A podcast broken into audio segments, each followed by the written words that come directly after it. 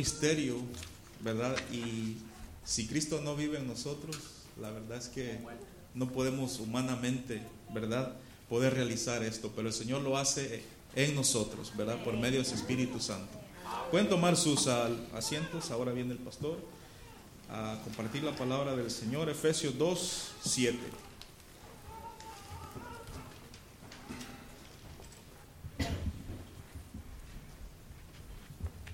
Muy buenos días, hermanos.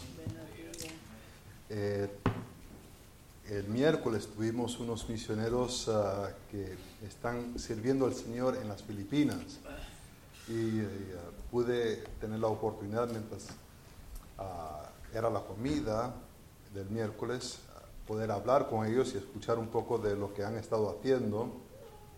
Ah, estuvieron casi dos años haciendo servicios por internet, así por el Zoom, WhatsApp. yo digo, madre mía, yo me cansé con, con seis semanas y, ya no podía más. Ah, pero eh, em, pudieron empezar dos obras durante ese tiempo. Y uh, era bastante emocionante escuchar de la obra que están haciendo. Uh, los hijos, que son cuatro, los hijos de de los hermanos fueron a la Universidad de Bob Jones para estudiar música la hija es la directora del coro en la iglesia filipino que está acá y, uh, pues tienes otros hijos en diferentes otras partes. Pero uh, la verdad que es una bendición poder escuchar de su ministerio y poder estar orando por ellos y uh, espero que puedan estar orando por ellos y el ministerio están tratando de recolectar una ofrenda de 70 mil dólares para poder comprar una propiedad para poder construir un, edificio, están alquilando un sitio, uh, pero el sitio es bastante chiquito uh, y necesitan algo un poquito más grande. Estamos en Efesios capítulo 2 y estaremos leyendo de los versículos 4 hasta el versículo 7. Y estaremos mirando la solución. Hemos estado mirando el problema, ahora vamos a ver la solución. Efesios capítulo 2, del 4 al 7, si podéis poneros de pie para la lectura de la palabra de Dios. Esta es la palabra del Señor. Pero Dios, que es rico en misericordia, por su gran amor con que nos amó, aun estando nosotros muertos en pecados, nos dio vida juntamente con Cristo. Por gracia sois salvos. Y juntamente con Él nos resucitó. Y asimismo nos hizo sentar en los lugares celestiales con Cristo Jesús para mostrar en los siglos venideros las abundantes riquezas de su gracia en su bondad para con nosotros en Cristo Jesús. Padre Santo, gracias por esta, esta mañana, gracias por esta oportunidad que tenemos para leer este texto. Padre, a lo mejor todos venimos con diferentes ansiedades, diferentes estreses de una semana donde ha empezado clases, donde han tenido que comprar artículos escolares, han tenido que hacer muchas cosas y te pido, Padre Santo, que todas esas cosas que han estado en nuestra mente, que hemos estado preocupando, lo podemos poner a un lado y que tu Espíritu pueda obrar en nuestras mentes, en nuestras voluntades para conformarnos a ser más como Cristo y menos como nosotros mismos. Te pido, Padre Santo, que puedas usar este texto para ese propósito. En nombre de Cristo lo pido. Amén. Podéis sentaros.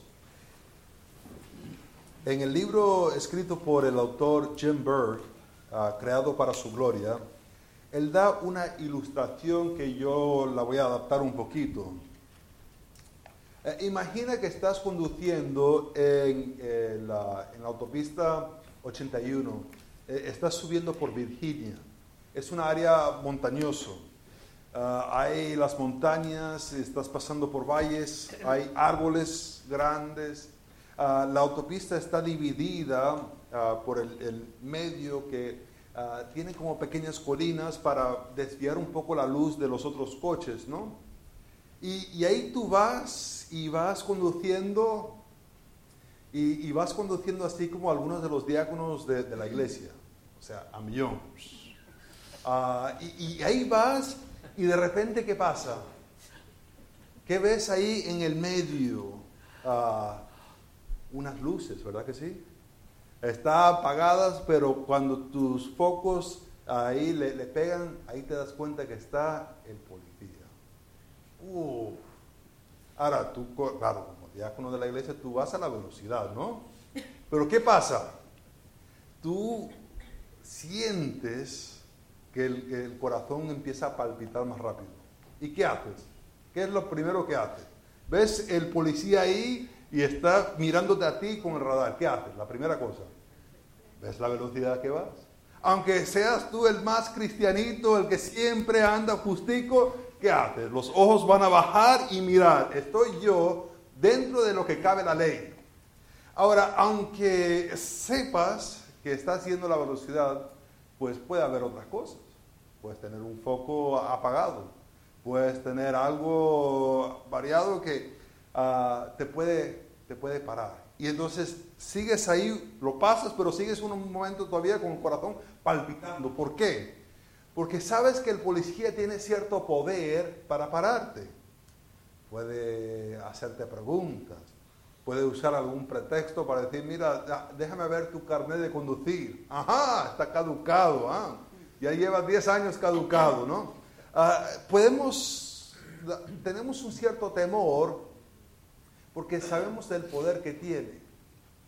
Ahora, imagínate ahora que estás ahora de regreso acá en, en Houston y, justo estás trabajando en el, uh, el modo ese que está por el, por el aeropuerto, creo que es Greenspoint, ¿es Greenspoint? Y, y, a ti te toca cerrar, todos se han ido, todos se han ido, estás tú solito ahí.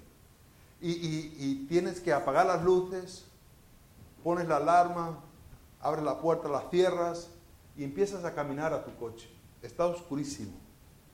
Y de repente de la sombra salen tres tipos, pero tipos grandes. Y están caminando un poco más veloz que tú. Y tú, pues para ser así cristiano, te aparcaste allí atrás para darle oportunidad a los otros estar más adelante. Entonces te toca ir hasta el fondo, vaya. Y entre que te vas acercando al coche, ellos se acercan más rápido a ti que tú al coche. Y ya eh, en tres metros que se te van a llegar a ti, de repente sale un policía y, para ahí y los agarra. Y justo te das cuenta que es el mismo policía que estaba allá en Virginia. Había hecho una transferencia y ahora está trabajando aquí en Houston. Ahora, ese policía que en ese momento en Virginia hizo que tu corazón palpitase y estuvieses tus manos sudando Ahora de repente cambia la cosa. ¿Qué, te hace? Pues te da una seguridad, te da una esperanza. No voy a morir aquí en, el centro comercial. Ah, te, te da un confort el saber que Él está ahí. Ahora, ¿qué es lo que cambia? Es la misma persona, pero ¿qué cambia? Cambia la postura en cual estás relacionado a la ley, específicamente al que está enforzando la ley en un sentido estabas yendo, puede ser un poquito más de la velocidad. Puede ser que era una bajada y el coche, tú sabes cómo son los coches. Siguen así, tú tratas de frenarlo, pero no, ese sigue a millón. Oh, pero ahora que estás aquí, eres el inocente y hay personas culpables que vienen hacia ti y lo que encuentras seguridad es en el mismo policía. Lo que cambió fue la relación que tienes hacia esa persona. Ahora, lo que hemos estado mirando en este texto es un problema bastante grande. Ah, vamos, que lo que pinta Pablo aquí no es nada bueno. Estamos muertos separados de Dios. Hay que entender muerte en, el aspecto no de eh, incapacidad, sino en separación. Separación en el hecho de que no puedo hacer nada para aumentar para hacer la distancia un poquito más corta. No hay nada que yo pueda hacer por cuenta propia.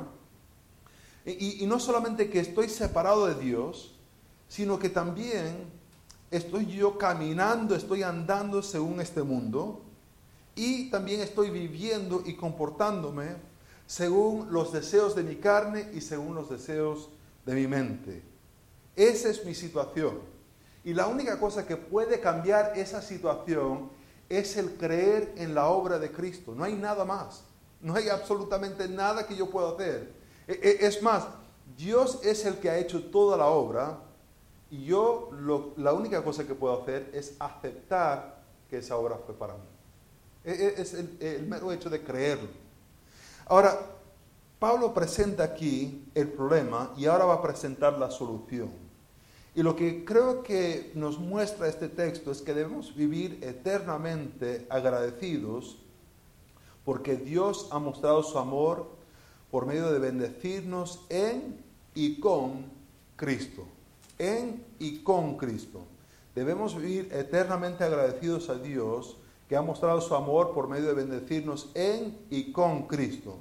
La primera cosa que vemos acá es que debemos regocijarnos que, Dios nos ama. Regocijarnos porque Dios nos ama. Ve lo que dice aquí eh, en versículo 4 por fin nos introduce al sujeto de esta oración, una oración que va desde el versículo 1 hasta el versículo 7, por fin nos introduce en versículo 4 el sujeto de esta oración, que es Dios. Ahora, contextualmente, ¿cómo deberíamos definir a Dios? Pues contextualmente ver qué es lo que ha presentado ya. A Dios es el que ha deseado que Pablo fuese un apóstol en capítulo 1, versículo 1. Es Dios que ha dado gracia y paz en versículo 2 de capítulo 1. En capítulo 1, versículo 3 es el que ha bendecido en los lugares celestiales. E, en versículo 4 es el que ha escogido para que fuésemos santos y sin mancha. Es el que ha predestinado a la persona, al creyente, a ser hijo adoptado de Dios. Y es el que da gracia en Cristo, libremente abundantemente. Y eso solamente llegando al versículo 6. Podríamos seguir, pero queremos avanzar en capítulo 2. Es este Dios que ha estado haciendo esta obra que introduce ahora en, la, como la solución del problema más grave que tenemos. Él es el sujeto y tenemos este pero que hace un contraste. Eh, su función es un contraste el contraste entre lo que existía antes, es decir, nosotros en nuestra condición de muerte, y en la otra parte, Dios. Ahora, ¿qué es lo que está contrastando? Está contrastando una separación humana con un Dios que ama. Dice Dios que es rico, que, que sobreabunda. Hay personas que tienen dinero y después hay ricos. Y, hay una diferencia. Hay personas que tienen dinero y pueden salir a la tienda y pueden comprar y, no se preocupan. E, esa es, es, una clase. Pero después hay ricos. Hay ricos y esas personas ni siquiera saben lo que tienen. Tienen cosas y, le dicen, mira, me, prestas tu, casa de playa. ¿Tengo yo una casa de playa?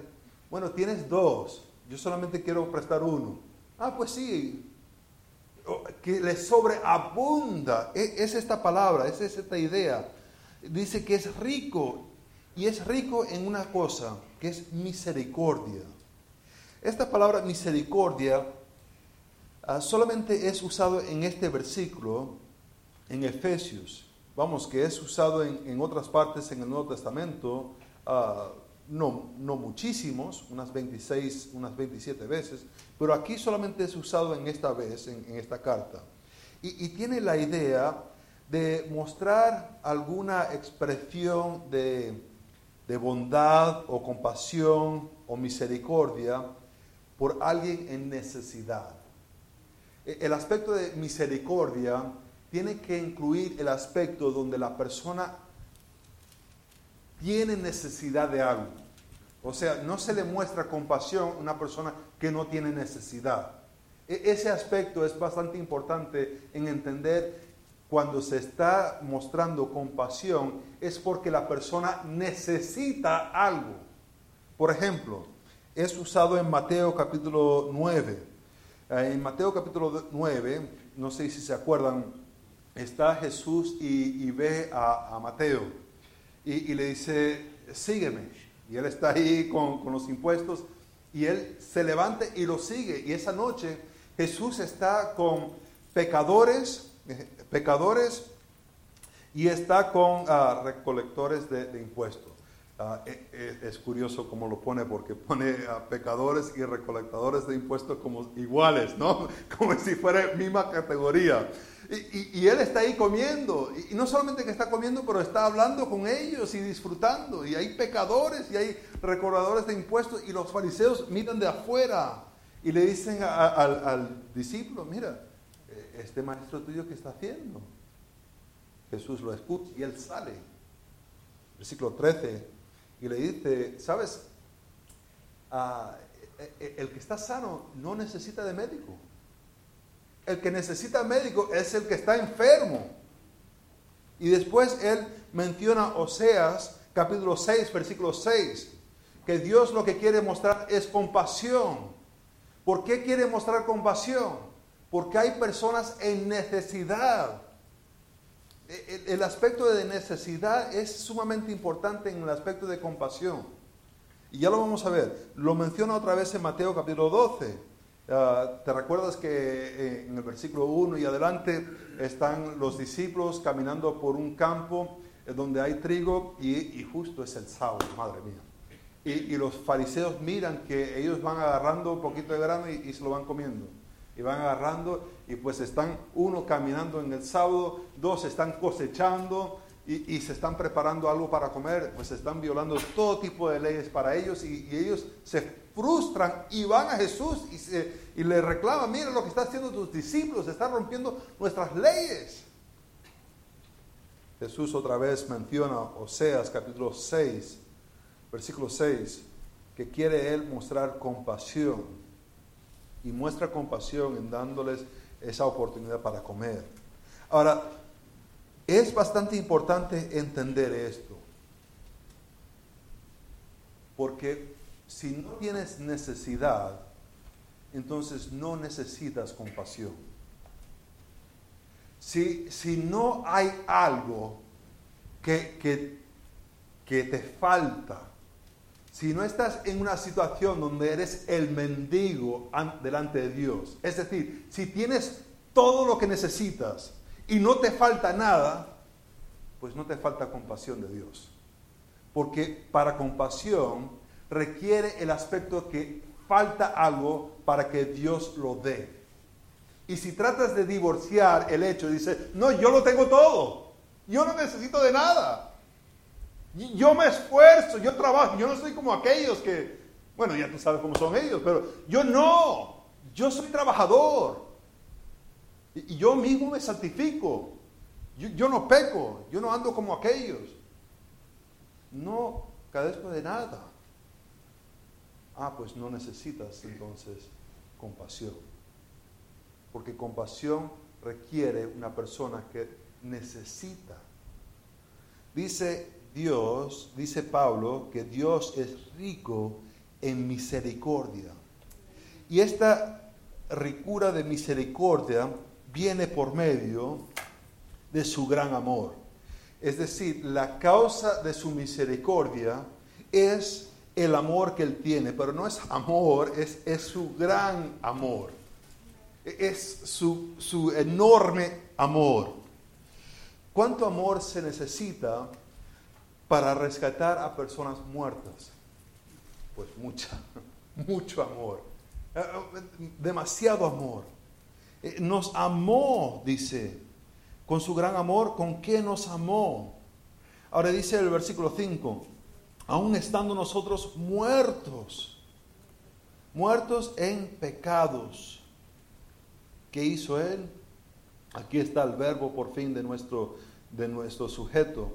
Ah, todos los otros verbos que hemos visto están en diferentes, ah, están sujetos a un- una preposición o una cláusula, pero aquí es por fin el verbo de nuestra oración. Juntamente, nos dio vida juntamente. Dios nos dio vida. Y es juntamente. E- Es la idea de que causó vida causó para que viviésemos juntos y el contexto dice es con Cristo. No es solamente que dio vida, pero dio, vida con Cristo, junto con Cristo.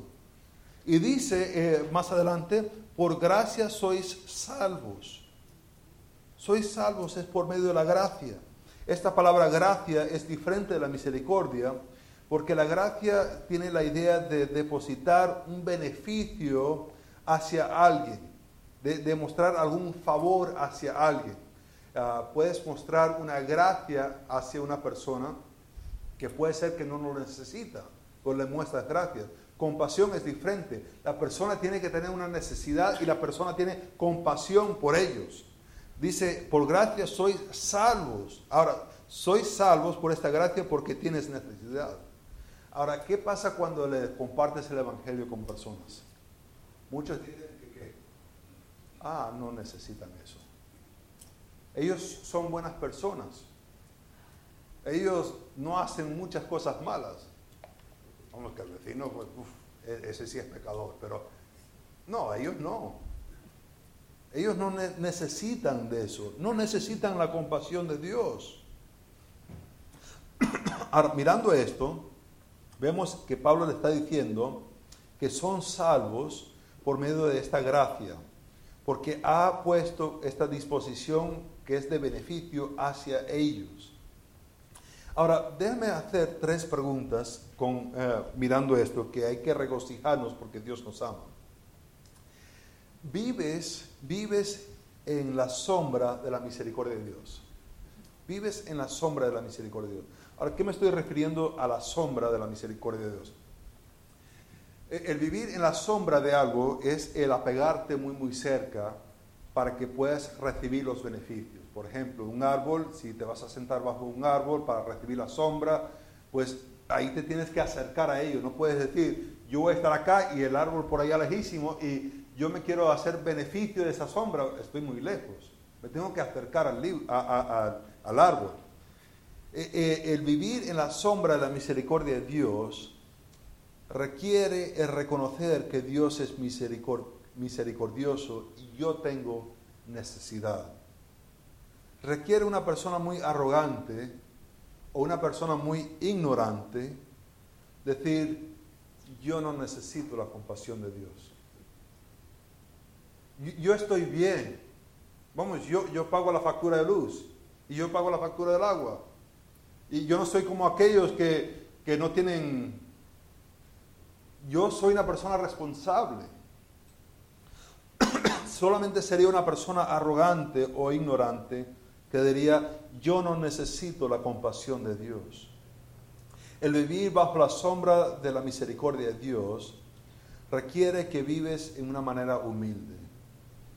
¿Te acuerdas de esa escena donde Jesús estaba hablando acerca de un, fariseo y un recolectador de impuestos en Lucas capítulo 18?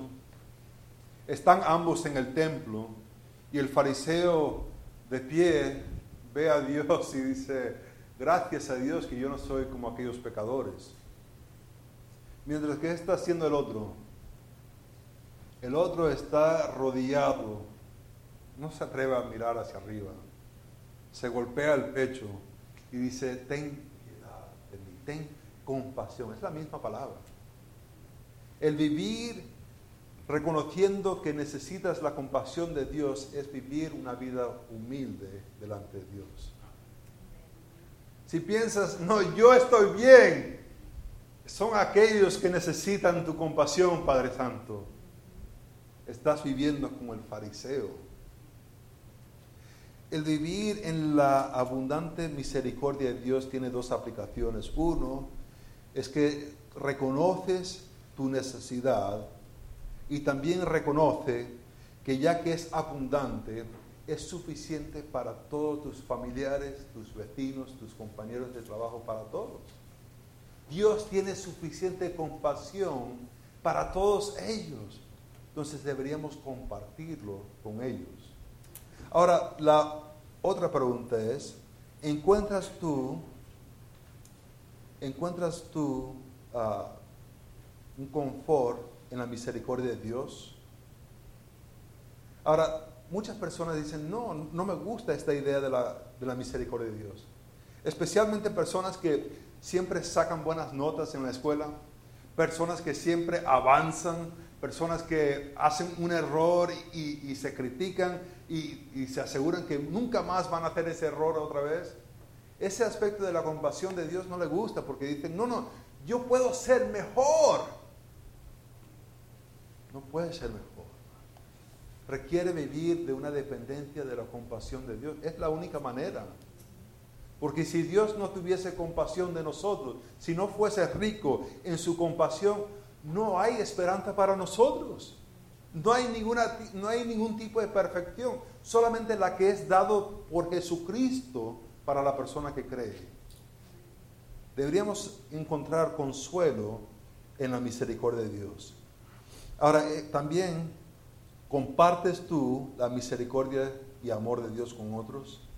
Es esta misericordia y amor las que nos dio vida, porque éramos muertos, pero nos ha dado vida juntamente con Cristo. Esto es algo radical.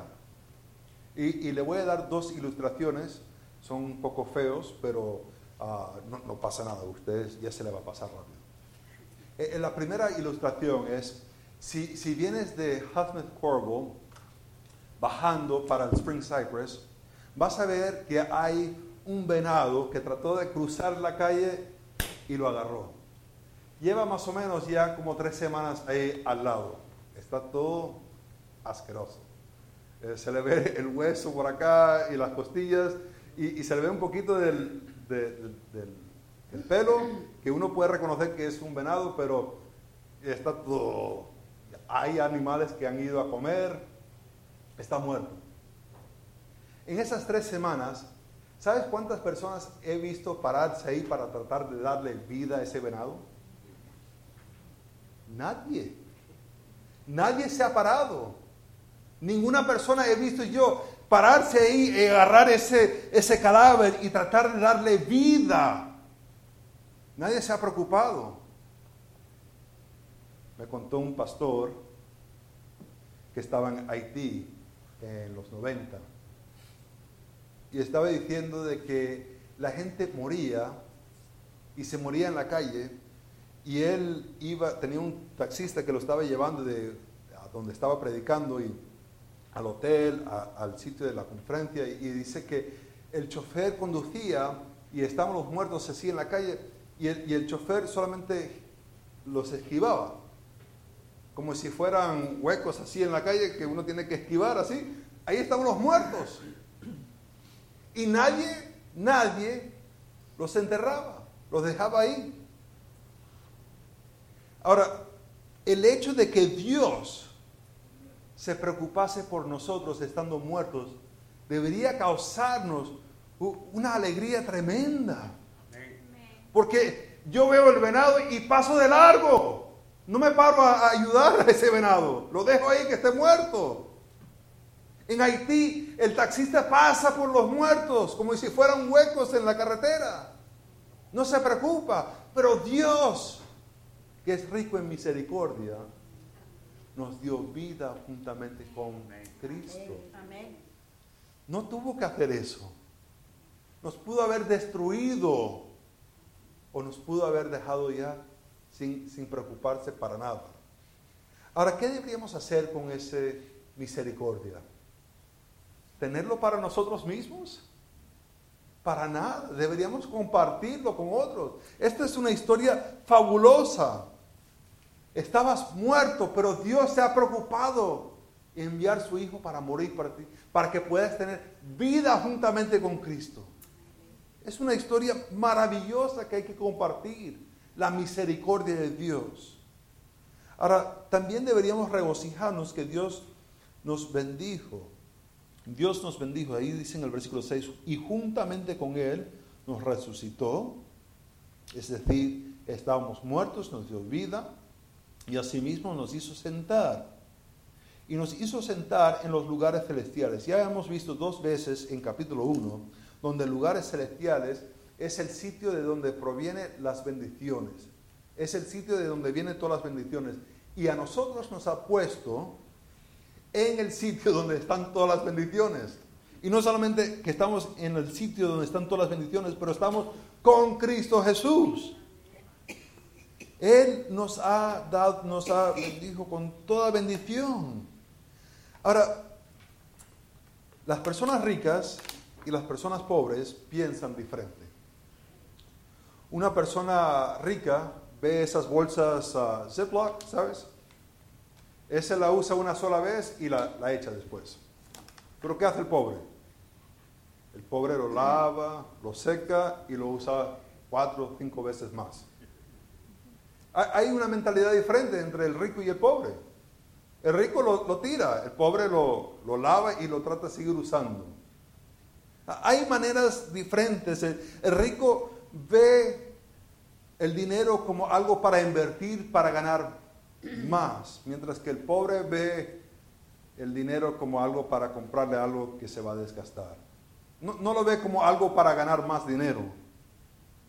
En pensar en esto, de que el rico y el pobre piensan diferente, ¿Te puedes imaginar lo absurdo que sería uno de los presidentes de Estados Unidos que todavía está vivo, lavando la, bolsa de Ziploc bag para, para usarlo otra vez, unas tres, cuatro veces más? ¿Te imaginas? Trump ahí lavando la bolsa y secándolo. Sería absurdo. Dice, hombre, como no tienes tú algo mejor que hacer, una conferencia para hablar o... Sería absurdo en su posición que estuviera haciendo algo así. ¿O te imaginas Bill Gates? Bill Gates eh, con tanto dinero que tiene, dice, ¿sabes qué? Me voy a ahorrar los 500 dólares que, que pago al que me está cortando el jardín semanalmente y yo mismo lo voy a cortar. Hombre, pierdas más dinero cortando tu propio jardín que pagando los 500 dólares. Sería absurdo, decimos, ¿qué estás haciendo? Se relata a nosotros porque tenemos todas las bendiciones en los lugares celestiales con Cristo Jesús. Pero lamentablemente muchas veces actuamos como pobres. Vivimos para las cosas terrenales que son pasajeras. Nos esforzamos y nos preocupamos por cosas que no dan ningún regreso. No es una buena inversión. Jesús dio, dos ejemplos de esto. Vamos a Mateo capítulo 13. Eh, en estas dos parábolas, eh, lo vemos acá, ustedes se acuerdan de esto de, Mateo, ¿no? Podemos repasarlo si quieren. Ya se le viene, ¿verdad? Se le viene así rapidísimo. Ah, estamos en, en Mateo capítulo 13, versículo 44. Dice, además el reino de los cielos es semejante a un tesoro escondido en un campo, el cual el hombre halla y lo esconde de nuevo y gozoso por ello va y vende todo lo que tiene y compra aquel campo. ¿Ves? Encontró un tesoro que vale muchísimo más. Más que todas las cosas que tenía. Dice, y si tengo este tesoro, puedo perderlo todo, pero si tengo esto, lo tengo todo. Eh, ve el versículo 45. También el reino de los cielos es semejante a un mercader que busca buenas perlas, que habiendo hallado una perla preciosa, fue y vendió todo lo que tenía y la compró. ¿Ves? Cuando entiendes que tienes todas las bendiciones en los lugares celestiales con Cristo Jesús, aún tu propia vida estás dispuesto a ponerlo, porque ya es una inversión para lo eterno. Pero muchos cristianos solamente viven para lo terrenal. Están buscando su mejor vida ahora.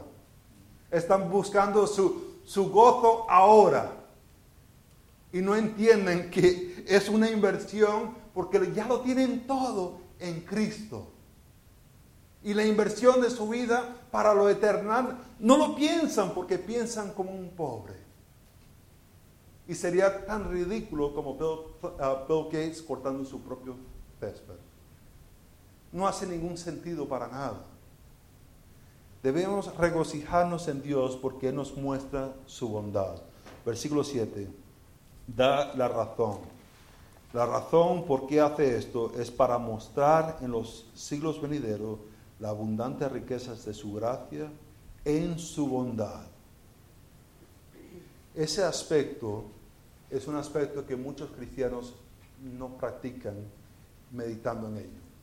Meditan en la justicia de Dios, meditan en la santidad de Dios, meditan en el enojo que Dios tiene hacia el pecado, pero en todos los atributos que Pablo pudiese poner acerca de la salvación que Dios ha dado, él dice que Dios es ah, abundante riquezas de su gracia en su bondad para con nosotros en Cristo Jesús. ¿Vives meditando en la bondad de Dios? ¿Es algo que piensas que Dios es bondadoso? Dices, no, porque una vez estaba algo pasando bien feo.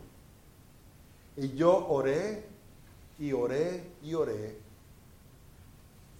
y Dios hizo nada. Si Él fuese bondadoso, hubiera cambiado esa situación. Y a lo mejor piensas, mi experiencia me dice algo contrario de lo que dice la palabra de Dios. Vivimos en un mundo pecaminoso donde hay dolor, pero Dios usa ese dolor. Un pastor, John King, estaba predicando y dice que su hija nació con una condición donde su lengua Viste que hay un pequeño tendón que conecta la parte de abajo de la, de la lengua a la parte de abajo, pero a ella se le venía hasta la punta de la lengua, que por tanto hacía que ella no podía mover la lengua correctamente. Uh, el doctor le dice, pues mira, eso se lo vamos a tener que cortar. Y vivía en un sitio muy rural y dice, tú vas a tener que sostener su cabeza. Entonces está ella acostada y el padre le tiene que aguantar la cabeza. Y le pusieron algo para abrir y el doctor le agarró la lengua y con unas tijeras se lo cortó. Esa niña gritó, esa niña lloró, ella no entendía por qué su padre le estaba sosteniendo la cabeza así, no entendía ella por qué le estaban haciendo eso, pero el padre sabía que si no se lo cortasen, no iba a poder hablar correctamente. No, no iba a poder comerse una, una chupeta un helado para lamberse, no iba a poder hacerlo. Y no le iba a poder sacar la lengua a su hermano mayor. El padre sabía eso, pero la criatura no lo entendía. Ahora Dios es mucho más sabio que el pastor John King. Y a veces deja situaciones pasar en tu vida, porque Él usa todo para el bien de aquellos que lo aman. No lo entiendo y no lo vas a entender, pero tienes que confiar en que Dios es bondadoso. Aun cuando tu experiencia dice, no siento que es bondadoso. Dios es bondadoso. Y es abundante en su bondad para con nosotros. Hermanos, deberemos vivir eternamente agradecidos a Dios porque Él ha mostrado su amor en bendiciéndonos en y con Cristo. ¿Te acuerdas de la ilustración al comienzo? Estaba el mismo policía. En una situación la persona se sentía temeroso del policía. Se quería alejar del policía. No quería estar cerca. Y en el otro estaba feliz, contento. La diferencia es cómo se relacionaba. Hay algunos de nosotros que vivimos distantes de Dios, porque queremos hacer nuestra propia voluntad. No creemos que en verdad Dios es bondadoso. Me está tratando de quitar la felicidad. Yo sé que lo está haciendo. Y me alejo, y me alejo, y me alejo de Dios. Por tanto, cuando vemos estos textos así, decimos, no, Dios no es así. Mientras la persona que se acerca a Dios cuando lo ve, estás feliz y conoce estas realidades. ¿Cómo te relacionas tú con Dios? Padre Santo, te pido que no estemos corriendo de ti, que nos podemos acercar, que podemos creer que eres un Dios bondadoso. Padre, que podemos encontrar consuelo contigo, por medio de abandonar nuestros deseos de la carne y de nuestra mente y vivir para ti. En el nombre de Cristo pido.